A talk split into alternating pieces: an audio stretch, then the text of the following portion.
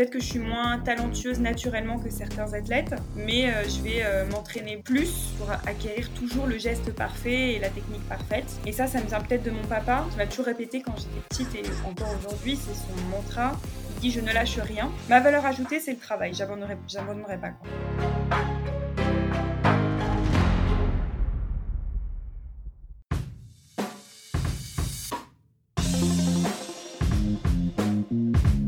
Hello hello, c'est Loïc Blanchard, le créateur et host du podcast indépendant Les Frappés. Je suis un ancien sportif de haut niveau, aujourd'hui reconverti en sportif aventureux, mais aussi entrepreneur, coach et préparateur mental certifié. Passionné d'outdoor et de défis en tout genre, j'ai voulu créer une communauté autour des valeurs de résilience, de dépassement de soi et de détermination, en vous offrant chaque semaine des conversations inspirantes avec des invités incroyables issus d'univers très variés.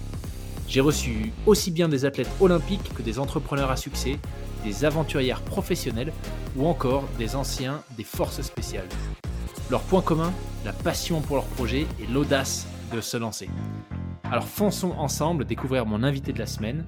Excellente écoute à vous les frappés.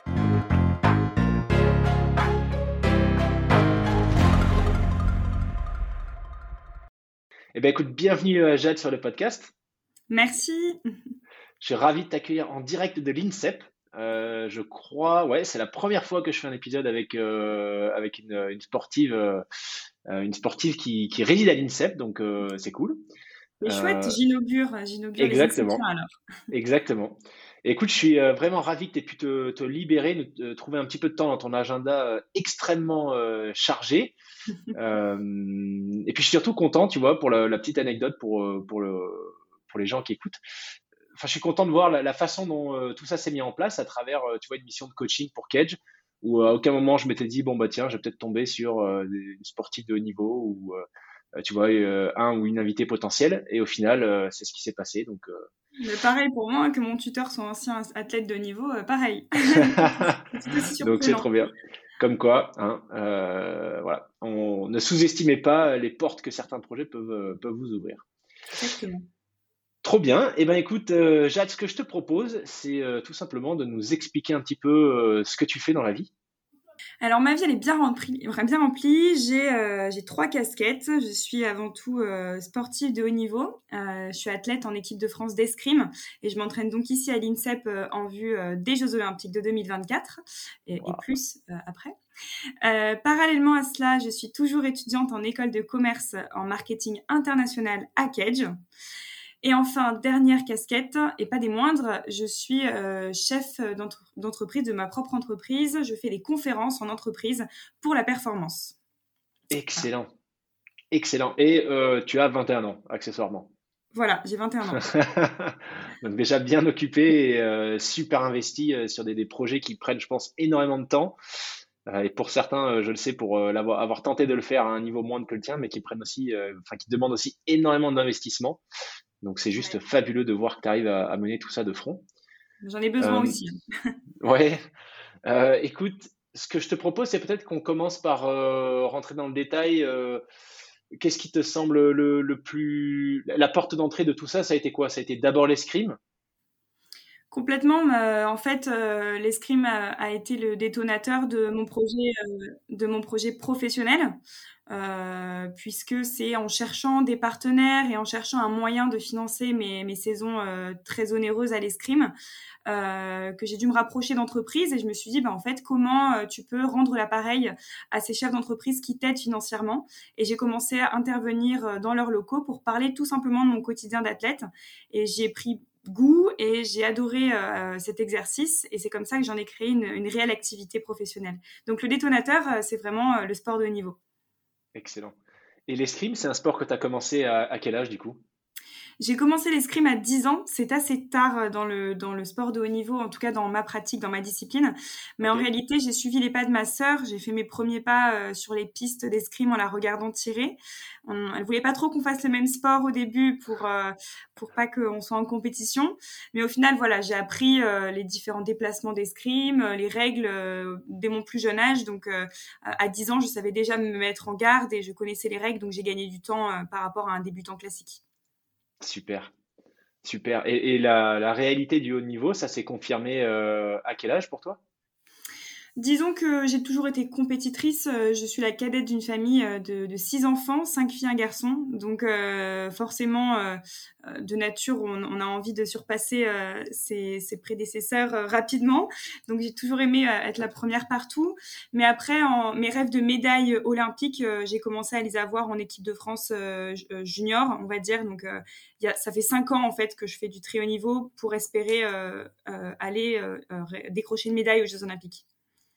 Oh là là là là, génial. Génial. Je, pense que tu vois, je, suis un peu biaisé parce que euh, c'est quelque chose qui m'a longtemps euh, fait rêver et que bon, j'ai fait le choix. Je sais pas si j'aurais eu les capacités, euh, j'en sais rien, mais, mais en tout cas, j'avais fait le choix d'arrêter le haut niveau pour, pour mes études. Mais à chaque fois que du coup, j'entends, je rencontre des, des, sportifs, des sportives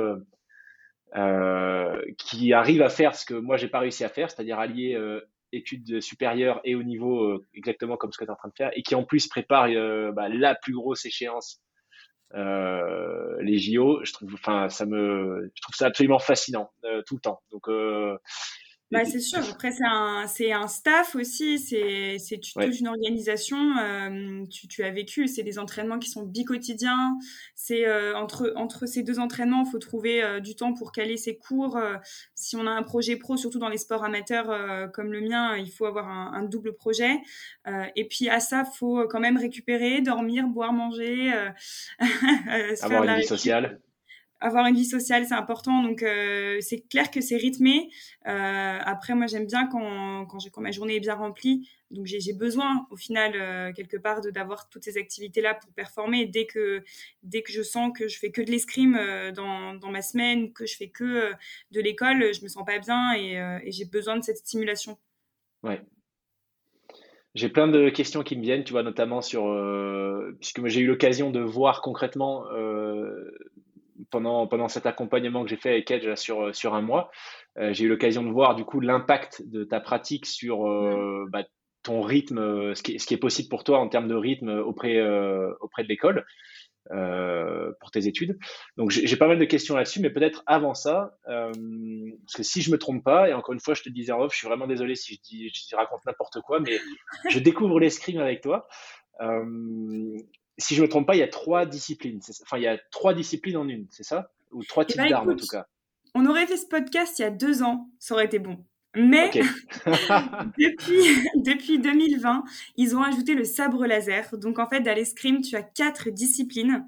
Il y a donc le fleuret que je pratique, l'épée, le sabre et le sabre laser. Et alors en fait, la différence principale, c'est la zone de touche. Donc moi, le fleuret, c'est la zone la plus restreinte. Je touche le ventre et le dos. C'est l'arme euh, qu'on utilisait à l'époque pour s'entraîner à être précis avant de partir au combat. Au combat, on utilise l'épée. C'est une arme de duel pure et dure, c'est-à-dire qu'on touche de la tête aux pieds parce qu'on pouvait toucher, euh, on pouvait tuer son adversaire par n'importe quelle partie du corps. Et après, tu as le sabre. Le sabre, c'est une arme de cavalerie. Donc pour ne pas sabrer son cheval, on touchait tout ce qu'il y avait au-dessus de la ceinture corps, ah. euh, bras et tête comprises. D'accord. Voilà. Et à ça, donc, le sabre laser, plus récemment, ça c'est plus euh, euh, pour attirer un nouveau public qui recherche un petit peu de, une arme historique en lien avec Star Wars. ah, c'est pas une blague, alors c'est vraiment, vraiment ça. Ah ouais, on est le 5 avril, c'est pas une blague. Ouais, bah voilà, c'est ça, je me disais, attends, mais sabre laser, est-ce que. Non, parce que il me semble que sur les dernières euh, il me semble que j'ai vu des vidéos récemment de. Hum, ah, comment est-ce qu'on appelle ça? Euh, Où tu avais des, pointeurs laser, en fait, un peu comme en tennis, tu sais, où tu as une vidéo qui te reproduit la trajectoire de la balle au ralenti euh, pour voir où est-ce qu'elle touche, etc. J'ai vu ça, j'ai vu des vidéos un peu comme ça en, escrime où tu voyais en fait les points de. Ah, comment expliquer? Une courbe qui se dessinait dans, dans l'espace, qui représentait la pointe en fait de l'arme et qui te permettait de voir les mouvements, etc. Autrement, à l'œil nu, euh, tu vois rien. Donc je, je pensais que c'était un rapport avec ça, mais en fait non, c'est vraiment sabre laser.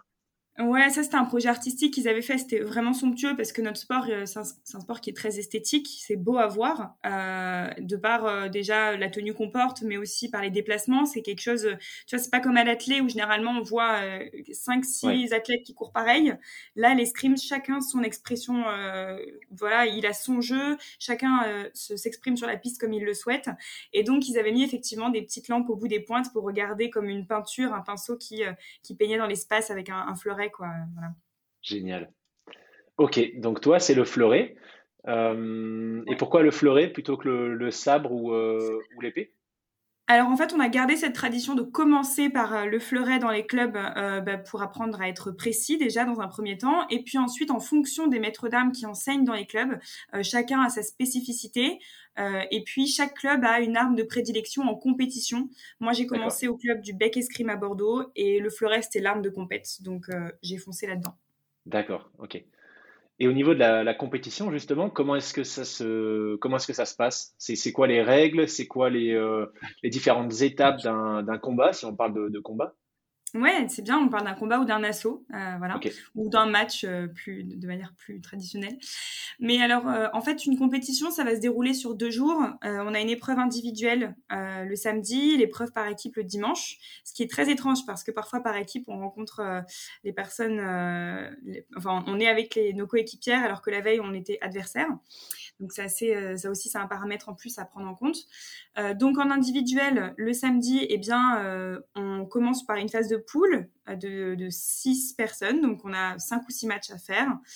En cinq touches pendant trois minutes. On a, on a trois minutes pour mettre cinq touches. Si le temps arrive à la fin, avant, le, avant, le, avant les cinq touches, ben c'est pas grave, on prend le score qui est affiché, 4-3 par exemple. À l'issue de ces, de ces phases de tour de poule, il y a un classement qui est fait et on passe au tableau d'élimination directe, comme dans beaucoup de sports. Euh, on, voilà, on élimine petit à petit. Là, cette fois-ci, c'est un match en 15 touches, 3 fois 3 minutes. Et si tu perds, tu as terminé ta compétition. Il n'y a pas de rattrapage euh, ou de repêchage. Ah ouais Ok. Voilà. Ça, c'est pour l'épreuve indive. Et en équipe, euh, globalement, c'est la même chose, sauf qu'on n'a pas de, on n'a pas de phase de poule. On prend le classement euh, de, des précédents résultats en Coupe du Monde, enfin en compétition par équipe. Ça nous fait le classement du, début de la compétition. Euh, si tu es premier, tu vas rencontrer la dernière équipe. Et on fait un tableau d'élimination directe en 45 touches, relais à l'italienne. Donc on est quatre dans l'équipe, trois personnes titulaires plus une remplaçante. Et euh, chacun se rencontre une fois en cinq touches, ce qui fait donc 45 euh, touches à l'arrivée. D'accord. Ok. Est-ce que tu as des notions de, de catégorie dans chacune des, des quatre disciplines? Est-ce que le poids, par exemple, est pris en compte ou pas du tout? Alors c'est ce que j'allais dire, peut-être que c'est notre chance. Contrairement à d'autres sports euh, comme le judo, la lutte, tous les sports de combat, on n'a pas de poids à respecter. La chance. ouais, c'est clair. Qui fait qu'en fait, on a plein de gabarits différents. On a euh, vraiment euh, l'escrime, euh, c'est de, de, 5 ans à 99 ans pour tout type de, de, corpulence. Donc ça, c'est chouette. Par contre, on a des catégories d'âge très classiques, Benjamin, minime, cadet junior, senior. Voilà, donc on se sépare en, en âge. Ce n'est pas mixte. On ne peut pas tirer en compétition contre des hommes sur des femmes. Euh, mais voilà, moi je suis en, catégorie senior, donc euh, senior, euh, c'est quand on a passé la, la vingtaine et on, le reste pendant de nombreuses années avant d'être vétéran. Généralement, les vétérans, ils sont plus dans le circuit international pour les jeux. Hmm. ok, génial. Ok, donc fleuré, pas de notion de, de poids.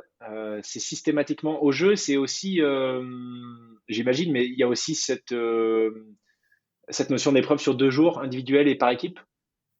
Complètement. Oui, oui, voilà. Euh, c'est un format qu'on retrouve.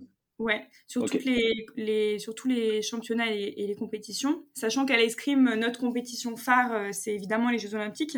Il y a d'autres compétitions, mais qui sont bien moins médiatisées. Donc déjà, c'est ce qui en fait, c'est ce qui en fait son importance en fait des Jeux. C'est-à-dire que pour nous, c'est notre moment où on est médiatisé, donc tout le monde en rêve.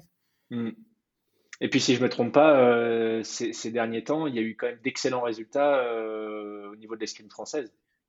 Oui, alors euh, petite anecdote, l'escrime, c'est le sport qui rapporte à chaque Olympiade le plus de médailles à la France. Ah ouais?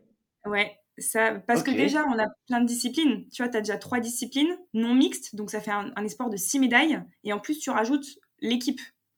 donc voilà, c'est un gros potentiel de médailles. Et voilà, historiquement, l'escrime est pourvoyeur de médailles pour la France. Ah, c'est dingue, tu vois, parce que vu le, le... enfin, je ne je sais pas si on peut dire que c'est peu médiatisé. Enfin, franchement, j'ai pas de chiffres sous les yeux pour dire ça, mais. Si, si, tu peux le dire. Ouais, c'est, toi, c'est ton sentiment, ouais. ah oui, c'est sûr, mais tu vois, ce qui est, ce qui est étonnant, parce que si c'est la discipline qui est, euh, qui est la plus pourvoyeuse de médailles, euh, bon, c'est, peut-être dommage qu'il n'y ait pas, euh, qu'il ait pas plus de médiatisation. Au-delà du fait que c'est des belles valeurs, je trouve, tu vois. Après, on a une, grosse difficulté d'arbitrage. Euh, c'est pour ça que quand vous envoyez à la télé, c'est très souvent de l'épée, parce qu'à l'épée, il n'y a pas de règle de priorité. Tu touches, tu as un point. Tandis qu'au fleuret et au sabre, euh, s'il y a deux touches en même temps, il y aura toujours une question de priorité. Est-ce que tu as allongé ton bras en premier? Est-ce que y a eu, tu as tapé la lame avant de toucher? Et ça, pour le spectateur, c'est très très compliqué. Donc c'est un sport qui est compliqué euh, à, à, projeter dans, enfin, sur une télévision euh, parce que niveau arbitrage, même pour nous, on a besoin de l'arbitrage vidéo parfois parce que c'est compliqué, quoi. Ok, ouais. Bon, excellent. Eh ben, écoute, euh, merci pour, euh, pour ces explications sur, euh, sur l'escrime et en tout cas sur le, la partie fleurée, comment ça se passe. Mm-hmm. du coup, en termes de, bah, en termes d'organisation, ta réalité, c'est quoi? Tu, tu nous expliquais que tu, tu jongles entre trois casquettes. Une semaine type pour, pour Jade, s'il y en a, elle ressemble à quoi? J'ai cinq entraînements par semaine, enfin pardon, cinq jours d'entraînement par semaine. Euh, je m'entraîne du lundi au vendredi, matin, après-midi. Euh, donc euh, généralement c'est deux entraînements par jour, mais ça peut monter à trois en fonction de, des échéances. Donc normalement le week-end ce sont mes deux jours off quand il n'y a pas compétition. une journée type, je, ça commence vers 8 heures, je me lève. Euh, j'ai entraînement à 10h généralement, donc de 8h30 à 10h, je travaille. De 10h à 12h30, j'ai un premier entraînement. Euh, donc, les différents types d'entraînement, on va avoir de la musculation, de la préparation physique, des assauts et des leçons individuelles qu'avec un maître d'armes pour travailler la technique. Puis, euh, je déjeune, j'ai une heure pour déjeuner euh, normalement. Je travaille de 14h euh, à 15h et puis ensuite, je retourne à l'entraînement de 15h30 à 18h30. Et le soir, j'en profite pour récupérer. Donc, on a une, une, belle unité de récupération ici à l'INSEP avec des bains chauds, des bains froids, de la cryo, tout pour pouvoir enchaîner des entraînements. Et puis après, je, je retravaille une demi-heure si j'ai le temps et, et si j'ai le courage. Sinon, je dors. Oui, j'imagine. Après des journées comme ça, punaise. Ok. Euh, et justement, je crois que la, la, la, question suivante qui me vient, c'est comment est-ce que tu arrives euh, à tenir ce rythme dans la durée? Euh, Parce qu'il y a la charge physique, mais il y a aussi, tu vois, émotionnellement, enfin mentalement, tout ce que ça exige d'être tout le temps à fond. cinq jours d'entraînement par semaine avec au moins deux entraînements par jour les études avec euh, bah, l'enjeu du diplôme à la clé, euh, ton entreprise, enfin bon bref ça fait ça fait quand même beaucoup euh, à 21 ans avec avec en ligne de mire la compétition enfin la plus prestigieuse au monde des jeux à Paris cette fois. bref ça fait quand même beaucoup donc comment est-ce que ouais comment est-ce que tu arrives à gérer je sais pas si on peut parler de pression mais en tout cas toutes ces casquettes avec lesquelles tu jongles Qu'est-ce que tu as mis en place peut-être comme outil, tu vois, pour t'aider euh, à, tenir sur la durée? Eh bien, tu as peut-être le vocabulaire d'athlète, mais j'allais te parler effectivement d'outils. Euh, j'ai plusieurs paramètres que j'ai appris à mettre en place euh, durant ma carrière, depuis que j'ai commencé l'escrime. mais avant toute chose, ça, ça, fait partie de mon caractère, mais moi, j'aime bien être très organisée. J'ai besoin de, de, de maîtriser les activités qui, que, j'entreprends euh, durant, euh, durant ma semaine ou, durant ma saison. Euh, là, à l'heure où je te parle, j'ai des, des to-do list de, devant moi. J'ai besoin de, de cadrer en fait ce que je fais. Donc c'est aussi un défaut hein, parce que ben, lorsqu'il faut improviser, ben, j'ai un peu plus de mal. Donc c'est ce que je travaille en ce moment. Euh, mais voilà, déjà un cadrage par l'organisation, c'est ça, c'est ce qui me permet d'être rythmé sans que ça me mette trop de pression. Euh, j'ai des voilà, j'ai un créneau euh, pour le travail, donc je sais que j'ai une heure. Bah, pendant cette heure-là, je coupe mon téléphone, je pense pas à mon sport. j'ai besoin d'être à la tâche que je suis en train de faire. Je suis focus sur ce que je suis en train de faire. Sinon, je suis très bien entourée. Euh, j'ai un coach mental depuis 5 ans et euh, il m'a vraiment aidé à, trouver ce qui était bon pour moi et euh, à m'écouter et à me connaître. Donc, je sais quand je suis fatiguée, quand c'est le moment d'en faire plus ou au contraire qu'il faut que j'appuie sur le, frein un petit peu. et tu le disais, euh, je trouve que c'est important de le dire aussi par rapport à la vie sociale. Euh, souvent, elle est un peu mise à prix quand on est athlète. Moi, je suis en école de commerce, alors t'imagines que j'en loupe des soirées. mais, euh, mais, mais par contre, j'ai besoin de garder ce lien social que moi, j'entretiens avec ma famille, beaucoup. Mes parents, je les ai tous les jours au téléphone. Et c'est une manière pour moi de raconter ma vie, d'écouter ce qu'ils ont à me dire, leurs conseils et de me vider la tête. Donc euh, voilà, c'est trois outils que je mets beaucoup euh, euh, à profit pour pouvoir enchaîner les journées avec plaisir déjà et sans trop de pression. Super. C'est génial d'entendre, tu vois, un, témoignage de plus, en tout cas sur le podcast, que bah, tu, un, des outils que tu utilises, en tout cas un, des supports que tu utilises, c'est un préparateur mental. Mm. Je sais plus avec quels invités on en parlait, mais c'est revenu plusieurs fois ce, ce sujet-là. Euh, c'était ah oui, c'était avec Marie-Laure Brunet. Euh, qui a été, euh, alors je sais pas si tu connais, mais qui a été médaillée olympique en, en, biathlon.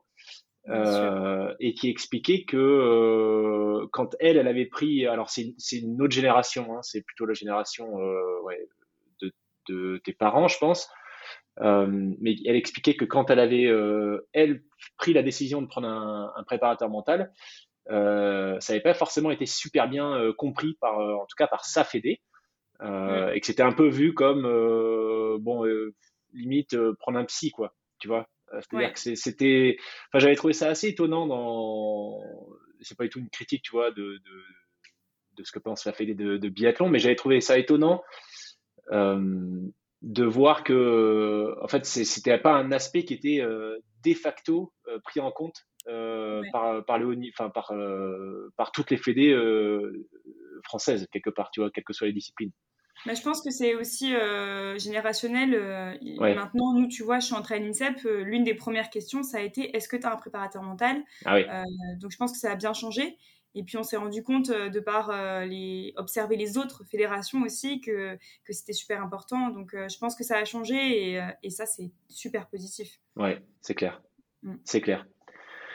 Alors, tu parlais de, vie sociale. Euh, moi, c'est une, question que j'aimerais bien te poser. C'est comment est-ce que, on, en parle souvent avec des invités, tu vois, sur la construction identitaire du, sportif ou de la sportive de haut niveau, euh, surtout euh, bah, quand on est jeunes adultes.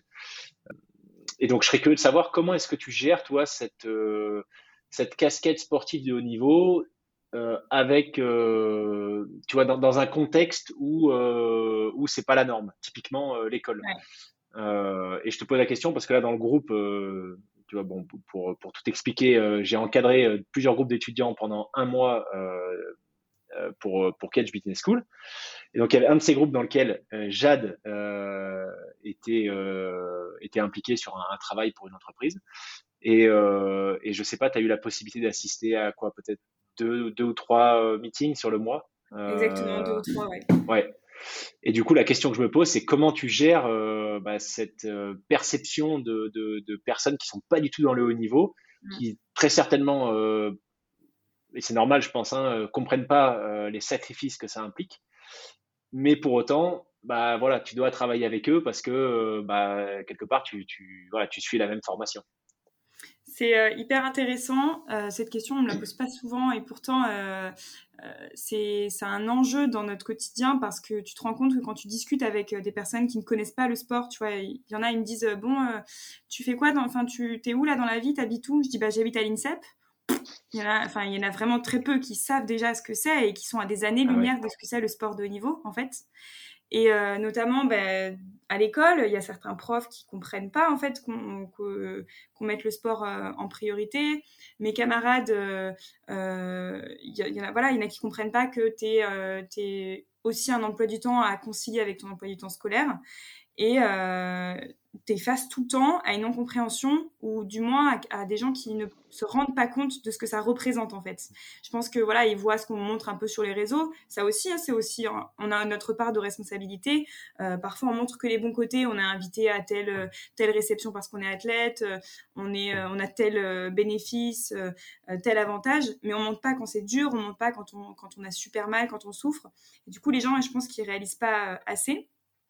Donc comment je fais pour faire face à ça euh, Déjà, j'ai la chance de baigner dans un monde d'athlètes. Mon copain, il est également à l'INSEP. Euh, euh, il s'appelle Raphaël Savin, il est aussi escrimeur en équipe de France. Donc déjà, je, baigne dans un milieu, je suis globalement entourée de, d'athlètes qui comprennent ma vie et ça, j'ai, vraiment besoin d'être, euh, d'être comprise dans mon quotidien. Mais dès que je suis confrontée à ce monde extérieur, eh ben, j'essaye du mieux que je peux euh, de, de, me mettre à leur place. Euh, c'est-à-dire que je peux pas m'empêcher de faire mon maximum pour être une étudiante lambda quand je suis à Cage. C'est-à-dire que mon groupe auquel, enfin, que, tu as vu quand j'ai travaillé pour Cage. Euh, je leur ai dit, OK les gars, je serai pas là de telle heure à telle heure, mais vous inquiétez pas, je ferai le job après. Euh, en fait, je, balance le fait que je ne peux pas être là en présentiel avec eux par beaucoup plus de travail écrit. je, me rattrape en dehors des, prestations en présentiel avec eux. Mais voilà, c'est ma manière à moi de leur montrer que que j'ai pas la même vie qu'eux, c'est-à-dire que je leur montre que je peux pas être en présentiel, mais tout de suite je me dis vous inquiétez pas, je serai là, je ferai le maximum pour rattraper mon, retard. Quoi. Ok, ouais, donc c'est, tu donnes encore plus de ta personne quelque part pour, euh, pour compenser euh, ce, temps, euh, ce temps que tu n'as pas forcément euh, ouais, C'est tout à fait ça. Je me dis que c'est la seule manière de, de, balancer en fait, parce que sinon ils, ils, comprennent pas et, et, ça engendre beaucoup de conflits, ça engendre des, une mauvaise impression aussi de l'athlète, parce que dès qu'on a un athlète dans la classe, on se dit ah, ça y est, lui, il va compter sur les autres de l'équipe du groupe pour faire le travail, parce qu'il pense, il réalise pas qu'on n'a pas le temps en fait. Donc je me dis bon bah tu vas, tu vas balancer, tu vas beaucoup travailler pour que, pour que le boulot soit fait quand même. Ça, c'est quand même dommage. J'ai je, j'ai discuté avec des anciens sportifs, euh, en l'occurrence des basketteurs. Euh, alors, je ne sais pas si c'est du haut niveau, mais en tout cas, aux États-Unis, euh, il y a une approche très différente du sport en université. Ah très, très différente. et en fait, si tu es sportif, bon, disons que c'est du haut niveau, si tu es sportif de haut niveau, euh, aux États-Unis, tu es un peu une star en fait sur les campus. Euh, alors qu'en France, euh, même avant, hein, tu vois, moi j'étais pas, j'étais pas en école, j'étais, j'étais encore au lycée euh, quand j'étais, euh, quand je faisais, je faisais du judo. J'avais absolument pas le sentiment d'être une star. Tu vois, je me rappelle de, de, de, commentaires de profs devant toute la classe quand je, à la fin du cours, j'attendais la fin du cours parce que je savais que sinon certains réagissaient un peu chaudement, tu vois quand j'amenais mes convocations de l'équipe de France pour partir faire un stage à l'autre bout du monde, c'est, je me faisais pourrir quoi. C'était euh, mais encore, mais euh, qu'est-ce qu'on va faire de vous euh, Moi je peux pas décaler le DS, tant pis vous allez la rater. Tu sais, limite tu te sens mal quoi. Tu, te dis mais mince, bah, je suis désolé, tu vois, de vous embêter avec ça. Alors que. l'impression que c'est une contrainte d'être athlète et non, mais c'est ça. Et en fait, comme comme le, t'es vu comme un sportif qui fait juste des compètes et qui justement aurait le temps de faire euh, autant que les autres, euh, ils pensent que c'est une excuse que tu te donnes. Et moi, ce que tu dis, je l'ai vécu. Et euh, moi, j'ai eu des profs en, post-bac. Donc, évidemment, j'ai eu ça pendant toute ma scolarité, dès que j'ai loupé une compète. Mais même en post-bac, ça m'a un peu plus étonnée. des profs qui m'ont dit, bah, en fait, euh, tu veux faire passer euh, l'escrime euh, avant ta, scolarité, mais tu as pensé à ce que tu vas devenir après si tu si tu te présentes pas à l'examen là, tu as pensé à ce qui pourrait arriver si tu peux pas avoir ton diplôme? Et, et c'est ça, c'est constamment en fait, parce qu'il n'y a pas, comme tu dis, cette culture du sport qui existe bien largement aux États-Unis et aussi dans d'autres pays, où en fait ils ont bien compris que pour être performant, c'est le corps et l'esprit. Et en France, c'est encore pas trop trop ça quoi. Alors parfois, tu as de la chance de tomber sur des tuteurs qui font du sport et qui comprennent, mais pas le cas. Ce qui est quand même un peu l'ironie, parce que enfin, la France, c'est c'est quand même le pays de Pierre de Coubertin, tu vois, euh, bah par rapport à l'histoire des Jeux. Enfin, c'est quand même un peu fou quand on est un pays de sport, tu vois, entre. Enfin, il y a quand même plein de disciplines où on est, euh, on est parmi les meilleures nations, tu vois, en cyclisme, euh, en foot, en rugby, enfin en judo en l'occurrence, en escrime, comme tu le disais. Euh, donc bon, c'est quand même un peu, un peu dommage. Mais pour positiver quand même ça, euh, il y a vraiment de, de belles avancées et, euh, et, surtout, et ça c'est c'est ce que je vois dans mon côté professionnel, je vois que de plus en plus le sportif intéresse le monde de l'entreprise parce mm. qu'on commence à comprendre que bah mine de rien, on a une autre manière de penser, euh, on a appris des valeurs beaucoup plus tôt que certaines personnes qui iront dans le monde de l'entreprise et, qui comprendront ce que c'est que l'efficacité un peu plus tard euh, ou, euh, la résilience, la confiance en soi et comprennent en fait que nous, par nos compètes, nos, entraînements quotidiens, eh ben, on a acquéri ces valeurs beaucoup plus facilement et rapidement qu'un non sportif. Et donc, on commence à s'intéresser aux sportifs. Et donc, il y a de plus en plus de choses qui sont mises en place dans les écoles, des, aménagements, des, du mécénat, du sponsoring qui nous aident. Quoi. Ouais, c'est super ça, parce que tu vois, euh, donc moi quand je suis rentré à Kedge, j'étais en, euh, c'était en quelle année? C'était en 2009, après mes deux années de classe prépa. Et avant de partir en prépa, j'avais regardé s'il y avait des, euh, des, conditions d'admission spéciales pour les, sportifs de haut niveau en école de commerce. Et de mémoire, hein, je veux pas dire de bêtises, mais il y avait, il y avait que deux écoles qui proposaient, qui proposaient des, des, des accès sur, sur dossier, c'était l'EM Lyon et euh, l'ESC Montpellier. Euh, et l'EM Lyon, je me rappelle, c'était, euh, il y avait Stéphane Diagana qui avait fait l'EM Lyon, et c'était un peu, euh, enfin c'était un peu les seules options en France, quoi. Alors qu'aujourd'hui, enfin Cage, je, ne me rappelle pas du tout que Cage ait eu, ait eu des, des, des, parcours aménagés pour pour les sportifs de haut niveau il y a dix ans, tu vois. Ouais. Donc ça, c'est génial. J'étais la, seule, euh, j'étais la seule à Bordeaux il y a trois ans. Euh, je suis passée ah à Paris maintenant, mais ouais, ouais. Mais, mais, mais ça commence. bah, c'est bien, tant mieux. Hein. C'est génial. Mm. Excellent. Bah, ça nous fait une super transition sur euh, ta troisième casquette, celle, celle d'entrepreneuse. comment est-ce que comment est-ce que ça alors tu nous as expliqué comment ça s'est mis en place mais sur sur une typiquement la semaine type que tu nous expliquais euh, ça te prend combien de temps à peu près cette activité euh, de, conférence? Euh, la conférence en tant que telle, donc la prestation, j'essaie de ne pas en mettre plus de, de 4 par mois. Ah, quand même. Ouais. Mais c'est, il y a de la préparation bien sûr avant. As voilà, tu connais, euh, dès que tu es entrepreneur, bah, il y a du démarchage, de la relance, euh, euh, des, beaucoup de coups de téléphone, enfin, ça prend du temps en amont. On va dire que j'y consacre, j'y consacre quotidiennement, j'essaye une heure, 30 minutes à une heure. Et voilà, et à ça, tu rajoutes mes, quatre, mes deux à quatre conférences par mois. Donc en soi, c'est, c'est encore assez minime, mais, mais c'est quand même quelque chose à ajouter dans, ma, dans, dans, dans mes journées. Oui, clairement, ouais, clairement. Mm. Et tu t'expliquais que tu as vraiment le sentiment que le, la perception par rapport aux sportifs de haut niveau évolue en entreprise, notamment. Toi, qu'est-ce que c'est les messages qui, qui, ont le plus d'impact quand tu fais ces conférences euh, à quoi est-ce que les gens réagissent le plus ou, ou tu as le sentiment qu'ils sont le plus inspirés par ce que tu racontes? Dans mon quotidien, je mets euh, l'athlète au service du collaborateur. Ça, c'est le slogan un peu de mon entreprise. Et je fais un parallèle tout le temps en disant, euh, en plus, ça se prête bien à l'escrime, tu vas voir pourquoi.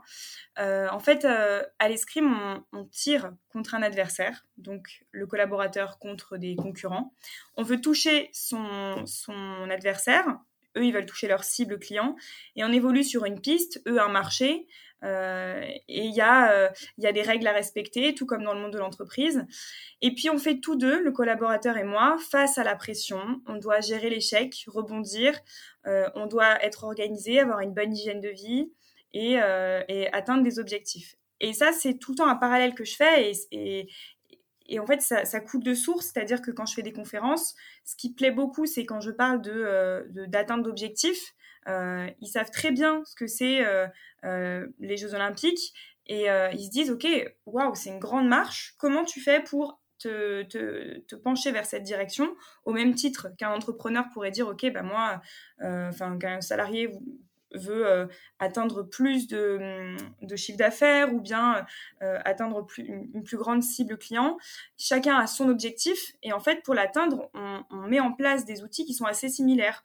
On va faire, on va euh, faire appel à de la communication, à de l'organisation. Et ça, c'est ma valeur ajoutée. C'est-à-dire que moi, j'ai 21 ans. Quand j'interviens dans une entreprise, ils ont 40, 50 ans. et les premières fois, je me suis dit, mais bon, ok, tu es là, euh, tu as quelque chose à dire, mais c'est vrai que eux, ils ont beaucoup plus d'expérience professionnelle. Par contre, dans mon domaine, c'est-à-dire euh, le sport de niveau, eh ben, je, suis compétente et, experte de mon domaine. Et de parler de ce que je fais au quotidien, ça les inspire. Et, euh, ils me disent, OK, bah, en tout cas, ça me donne envie, ça me motive plus pour atteindre mon objectif.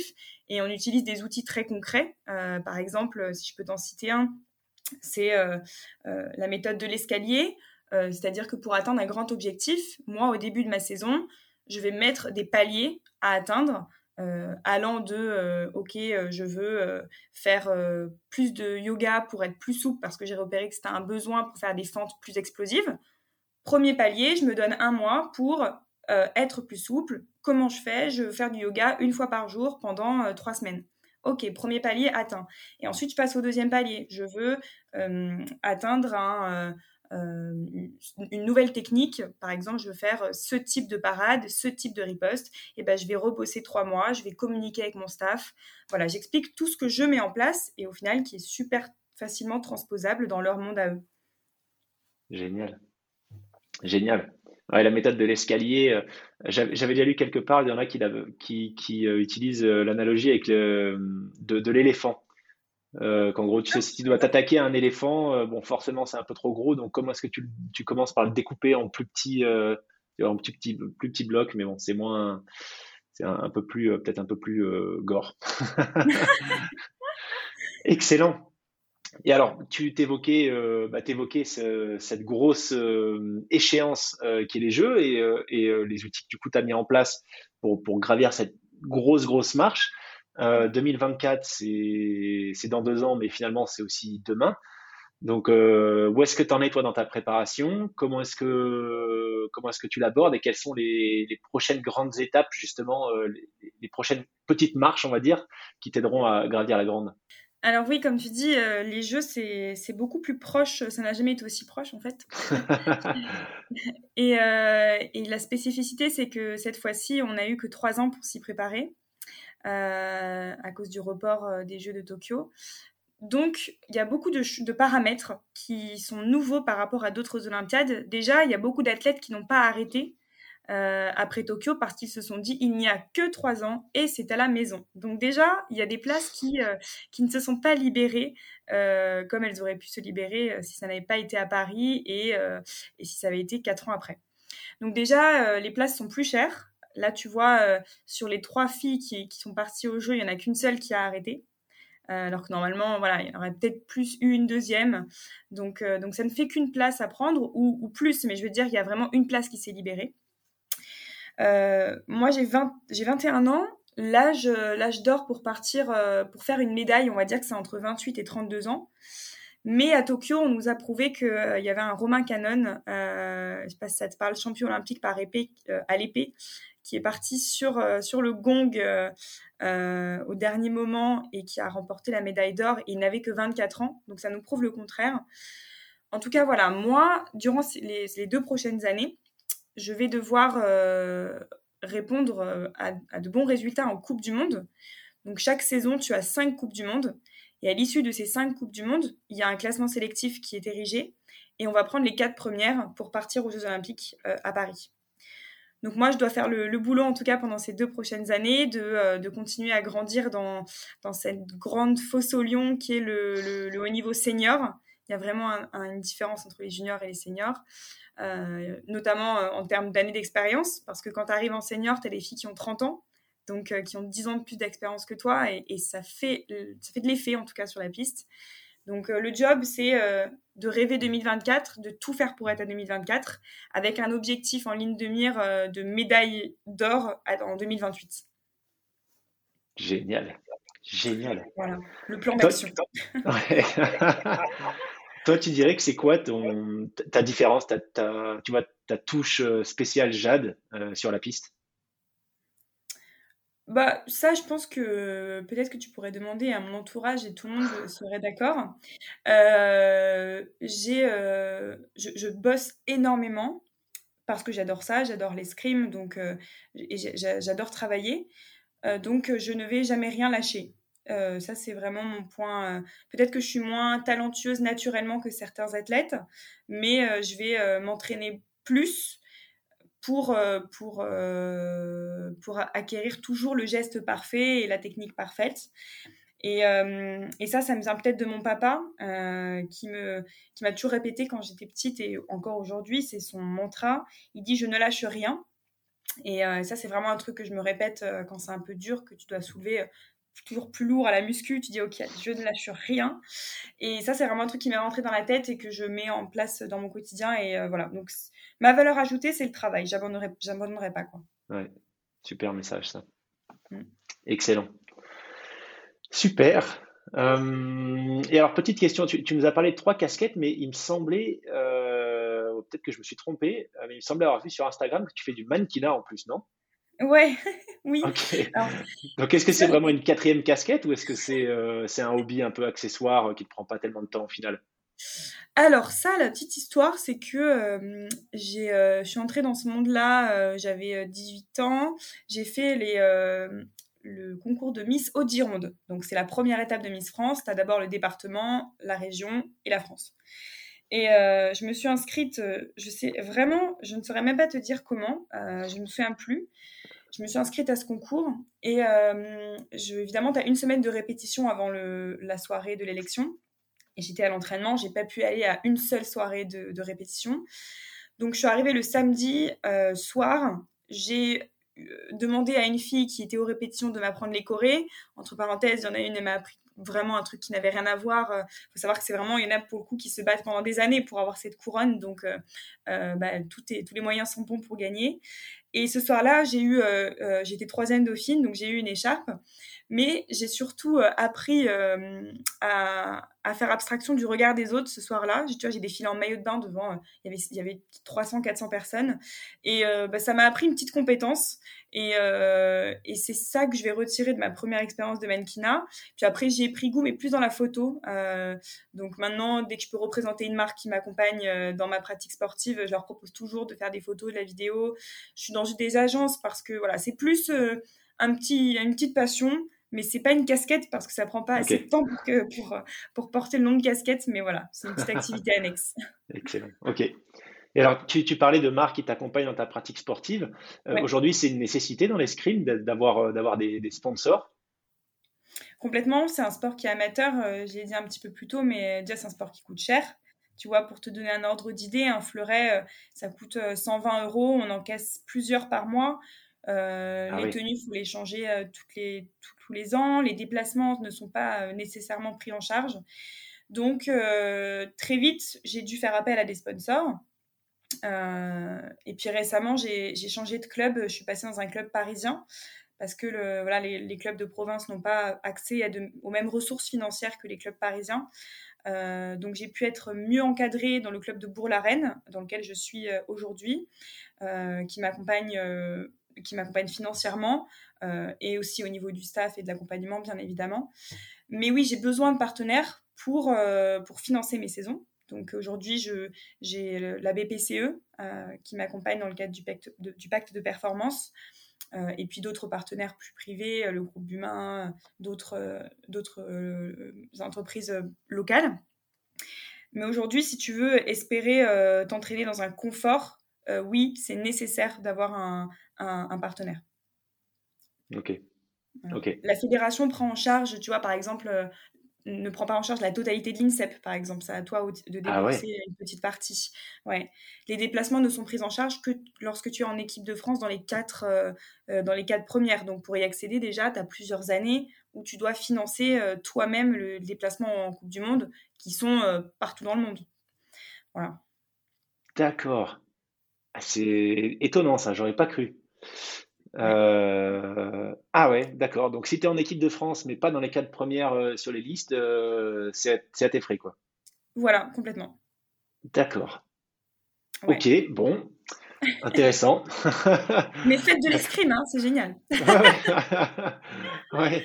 ouais. quand on aime, on ne compte pas, mais. Ouais. Bah, disons que voilà, c'est-à-dire que quand un escrimeur te dit, te dit qu'il fait de l'escrime, tu sais que c'est vraiment par passion, quoi. ouais, ouais, ouais, je comprends mieux là, du coup. Ok. Waouh, intéressant. Euh, super, bah écoute Jade, on arrive, euh, je regarde l'heure, mais on arrive, on arrive doucement au bout. Euh, moi, je serais mhm. curieux de savoir peut-être qu'est-ce que, en plus, ça va être, ça va être, tu vas nous faire une réponse incroyable parce que tu es habitué à ce genre de choses, mais qu'est-ce que tu conseillerais, tu vois, à celles et ceux qui, qui nous écoutent, fort de, de, bah, de, toutes ces expériences, de tes multiples, de tes multiples casquettes et tout ce que tu as pu apprendre dans le sport de haut niveau, notamment jusqu'à présent? Euh, D'habitude à cette question, je réponds, je réponds en disant il ne faut jamais rien lâcher, tu vois. Mais comme j'en ai parlé, comme j'en ai parlé juste avant, là j'avais envie de faire passer un autre message qui est qui est celui de, de prendre du recul euh, parce que c'est ce que je, fais en ce moment un peu plus que les autres fois.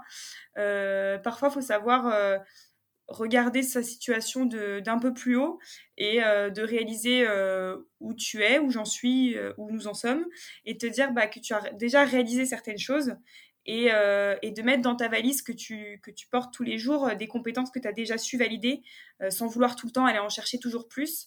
moi, parfois, je, voilà, je, je, prends le temps de me poser et de me dire ok, je sais, demain tu vas à l'entraînement, cet après-midi ça va être dur, tu veux la médaille, tu veux la médaille. Mais je me dis, attends, regarde déjà tout ce que tu as validé, euh, regarde toutes les compétences que tu déjà, tu sais faire ça, tu sais faire ci, tu as telle technique, euh, tu as tel résultat. Et ben déjà, ça te fait sourire et ça te donne un peu plus de motifs pour la suite. Euh, mais je pense que c'est important voilà, de, prendre du recul un peu plus souvent sur ce que tu as déjà réalisé dans ta vie pour aller accéder à de, à de plus hauts sommets. Ouais, c'est un, super message, je suis 100% d'accord avec toi. Euh, quelque part, cette notion de, euh, tu vois, de, quand je travaillais chez Apple, c'est quelque chose qu'on utilisait beaucoup en interne, euh, qui va un peu dans ce sens-là, c'est slow down to go fast. C'est un peu à ça que ça me fait penser, tu vois, cette capacité à ralentir, en fait, faire une pause un peu, regarder dans le rétro, te rendre compte de tout ce que tu as déjà réalisé pour pouvoir mieux repartir euh, après en avoir tiré des, enseignements. Donc, euh, super. C'est un moyen de faire un point aussi. On parle énormément de feedback dans le monde de l'entreprise. Euh, nous, à l'entraînement, tu vois, on a une application. Tous les matins, on dit quel niveau de forme on a et tous les soirs, on remplit notre bilan de séance. Et dans le bilan de séance, on te demande qu'est-ce qui n'a pas été, qu'est-ce qui a été. Donc, c'est toujours cette idée de faire un point pour avoir des, des, axes de travail, euh, mais aussi pour valider certaines compétences que tu as mis longtemps à essayer d'acquérir. Excellent. Super. Bah écoute, franchement, un grand, grand merci euh, Jade euh, pour nous avoir, fait découvrir ton univers. en tout cas, pour moi, c'est beaucoup plus clair. Donc, je pense que maintenant, quand on parlera d'escrime, voilà, j'aurai, j'aurai des règles en tête, je serai calé. Donc, euh, non, franchement, vraiment, euh, merci beaucoup. C'était juste passionnant de découvrir comment est-ce que tu arrives euh, à jongler avec toutes ces activités. Hyper inspirant de voir à 21 ans tout ce que tu as déjà, tous les apprentissages que tu es déjà capable de restituer et la clarté que tu as sur la suite, la suite de tes aventures et, ce que tu vises. Donc, écoute, franchement, bravo. si les gens veulent te suivre d'ici d'ici les Jeux et après, surtout pour 2028, hein, puisque tu disais que c'est quand même ça, si j'ai bien compris, la, la vraie grosse échéance avec l'or euh, l'or en ligne de mire. Euh, c'est quoi C'est Instagram le, le bio le plus adapté? Ah ouais, là j'avoue que je fais ma Jones, c'est clairement Instagram euh, sur lequel il y aura le plus d'infos. J'ai Facebook, mais voilà, Insta, Insta. Insta, Insta, ça marche. Merci infiniment, c'était un, super moment et vraiment merci, merci pour ce podcast. Avec grand plaisir, Jade. Tout le meilleur pour la suite. Yes, merci. Salut. Salut. Thank you.